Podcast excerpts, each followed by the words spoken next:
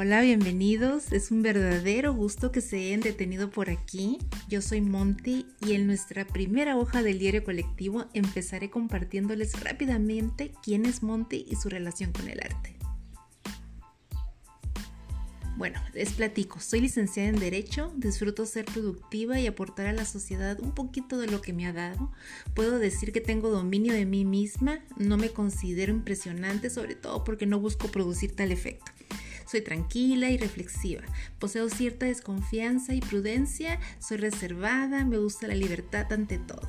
Disfruto formar parte de un mundo en el que me sienta que participo plenamente y me gusta también la ascensión y la conquista. Se puede decir que las dificultades, incluso el fracaso, me estimulan.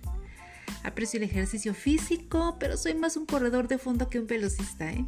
Me gusta la tierra, la naturaleza, los animalitos y también sé mostrarme estable y protectora, pero igualmente puedo ser tímida y no siempre es expresar mis sentimientos, por lo que una de mis pasiones es escribir poesía o por lo menos eso intento. Mis padres me enseñaron el mundo del arte y la cultura desde muy pequeña. Mi padre amaba la cultura mexicana y se sentía orgulloso de ella y de sus grandes artistas e intelectuales. Mi madre tenía más el gusto por las artes plásticas, algo que se le daba muy bien.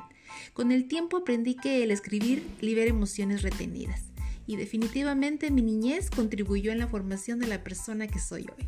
Por ello quiero platicarles acerca de mi niñez y contarles también, también un poco del jardín de la abuela.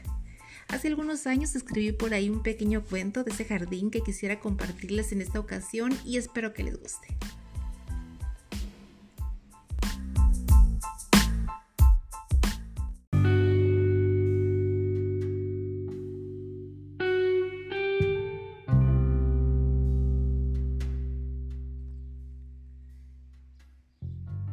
Los atardeceres de otoño son los más bellos. Lo tibio del sol, el viento y el olor a hierbas me hace recordar mi infancia. Era típico jugar en el patio de la abuela. Su jardín era nuestra área de juego, lugar donde nuestra imaginación volaba. Unas veces era una comunidad india. Con los carrizos y cobijas que le robábamos a la abuela hacíamos nuestros tipis.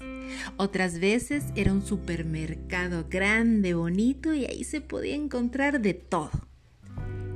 En el fondo había una cueva hecha con enredaderas de distintas flores. Ese era nuestro escondite y lugar preferido para leer cuentos. Cuando teníamos hambre, solo bastaba recorrer su huerto para saciar nuestro apetito. Ahí había moras, había higos, plátanos, dátiles, tomates y guayabas, los frutos más dulces y frescos que jamás había probado. De los árboles ahí plantados sobresalía un pirul.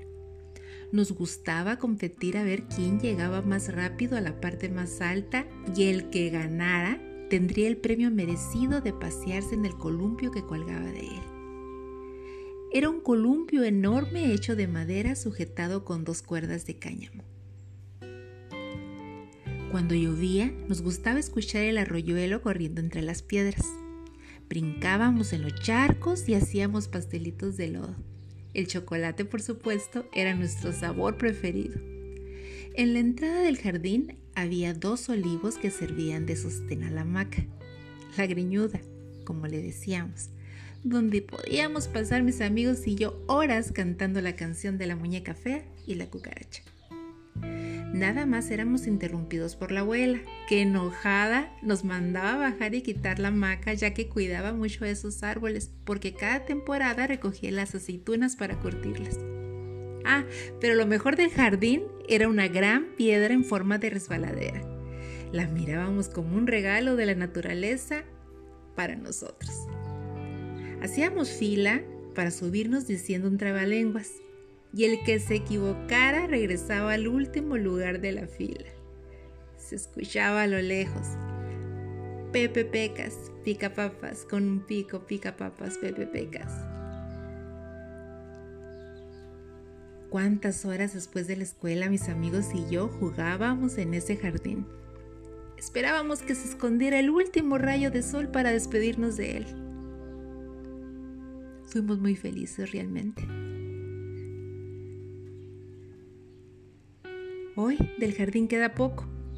Mi abuela murió y gran parte de él se fue con ella.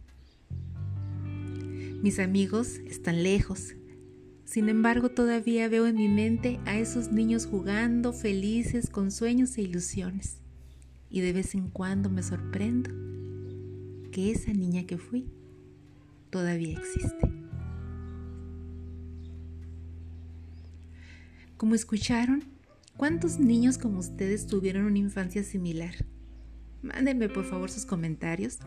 Por mi parte es todo, no sin antes decirles que no se pierdan el próximo episodio porque vamos a entrar de lleno al tema del arte. Espero que me acompañen y disfruten del paseo. Saludos a todos. Bye bye.